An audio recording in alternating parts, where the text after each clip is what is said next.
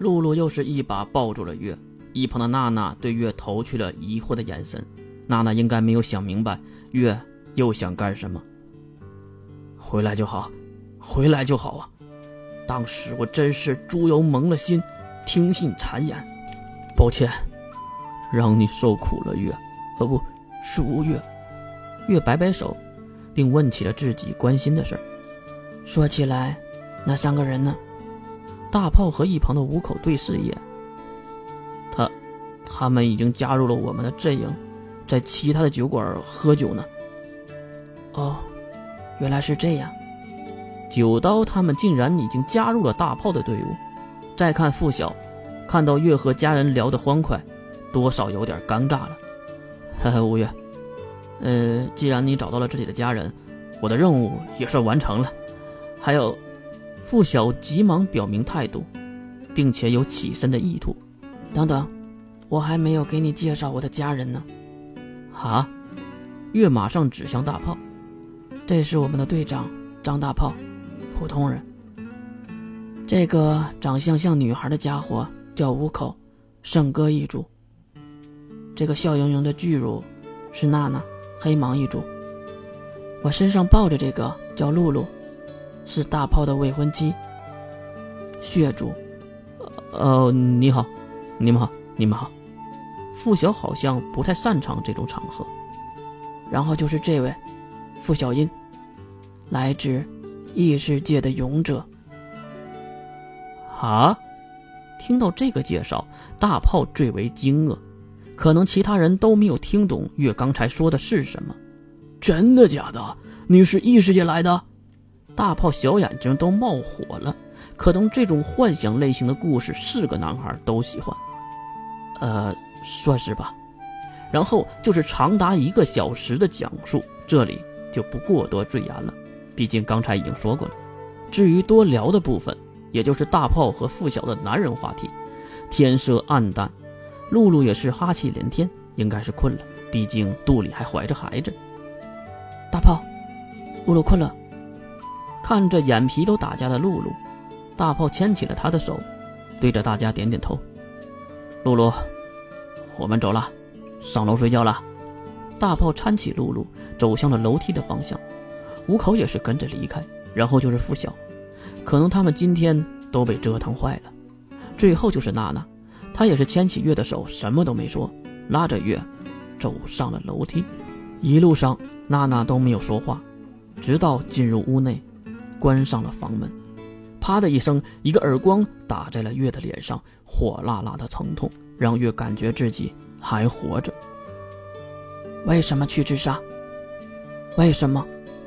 娜娜已经不是月认识的娜娜，她眼中含着泪水，愤怒地对自己咆哮着：“我在问你为什么？”再次将月抱住的娜娜哭了起来，可能哭的比月那个时候还痛苦。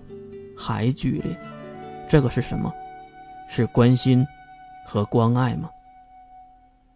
计划的一环而已，别怕，我没事的。万一呢？万一呢？万一有个三长两短呢？如果出了什么差错怎么办？为什么要用自己的生命去当赌注呢？月用手指抹掉娜娜脸上的泪水，然后瞟了一眼门下的缝隙。娜娜，谢谢你的关心。如果可以，我真的想带你去看看我眼中的世界。你这样的女孩真的很少。那你就带我去看呐！你不是……娜娜如此的聪慧，怎么可能没有注意到月的眼神呢？她急忙回头，不过被月用力的抱住了。月，我背后有什么？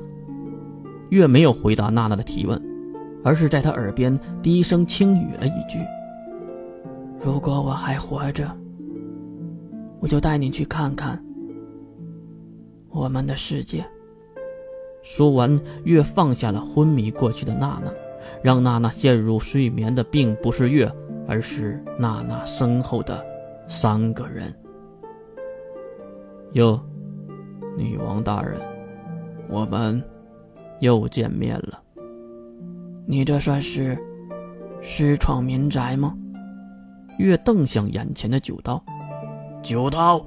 老头子喊了一句“九刀”，九刀也是立马冲了上来。月当然没有闪躲，也不可能躲得了，毕竟他没有那个能力。一脚下去，月被九刀踢飞，撞到了后面的木桌上。被弹回来的月后背阵阵剧痛，嘴中口干舌燥，突然有一股热流从肺脏中反了上来，一口鲜血喷出。月双掌撑地，眼里已经布满了金星。真的没了能力波动？不是说有三尺的神力保护吗？瞎眼的老二金木也是在九刀的身后走了过来。如果我没猜错，应该是用了吧？金木蹲下身子，瞪着黑洞洞的眼睛看着吐血的月，然后一伸手扯住了月那银色的长发：“给我起来，你这个恶魔！”用力的扯着月的头发，将月重新从地面拉了起来。然后又一把将月丢到一旁的木椅上，怎么不想说点什么吗？我的女王大人，前辈，还是我来吧。九刀推开瞎子金木，走到月的面前，弯下身子，九刀瞪着充血的眼睛看向奄奄一息的月。刚才在楼下就发现了我们。你为什么不跑呢？没，没那个必要。没必要。你觉得有人会来救你？